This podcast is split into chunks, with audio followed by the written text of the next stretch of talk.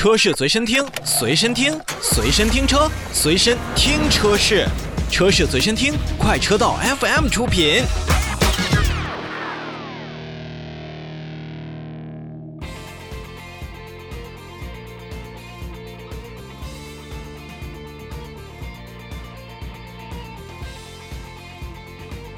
让我们聚焦一下国际的动态。法国七月的新车销量因疫情和缺芯片大跌百分之三十五。法国汽车制造商游说团体 CCFA PFA 公布的数据显示，今年的七月份，法国汽车的注册量较去年同期下降了百分之三十五，只是销售了十一万五千七百一十三台。而 CCFA 表示，全球芯片短缺和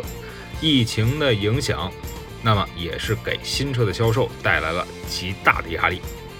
而在今年上半年，特斯拉的 Model 3在欧洲共售出了六万五千九百七十六辆汽车，稳居欧洲电动车型销量榜的首位。大众的 ID.3 售出了三万零两百九十二台，虽然排名第二，但是在整个的数据上看，几乎是一倍多一点点的这样的数字，远远落后于特斯拉的 Model 3。而在六月份，也就是七月份，再往前去倒一个月，电动汽车在欧洲市场的份额呢，已经达到了百分之十八点五。那么，在欧洲乘用车的市场注册量达到一百二十七万辆的六月，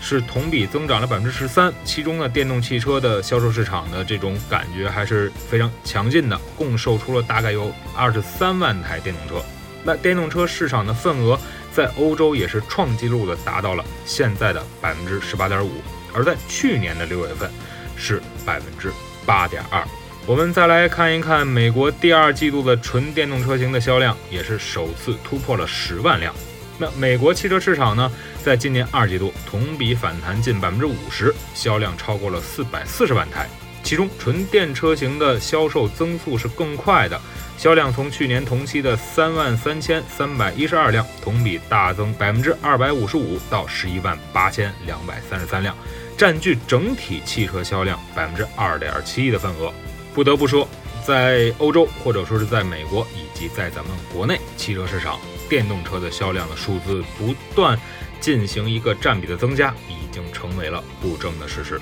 好了，让我们稍事休息一下，下面来看一看最近在国内市场所发生的一些召回信息。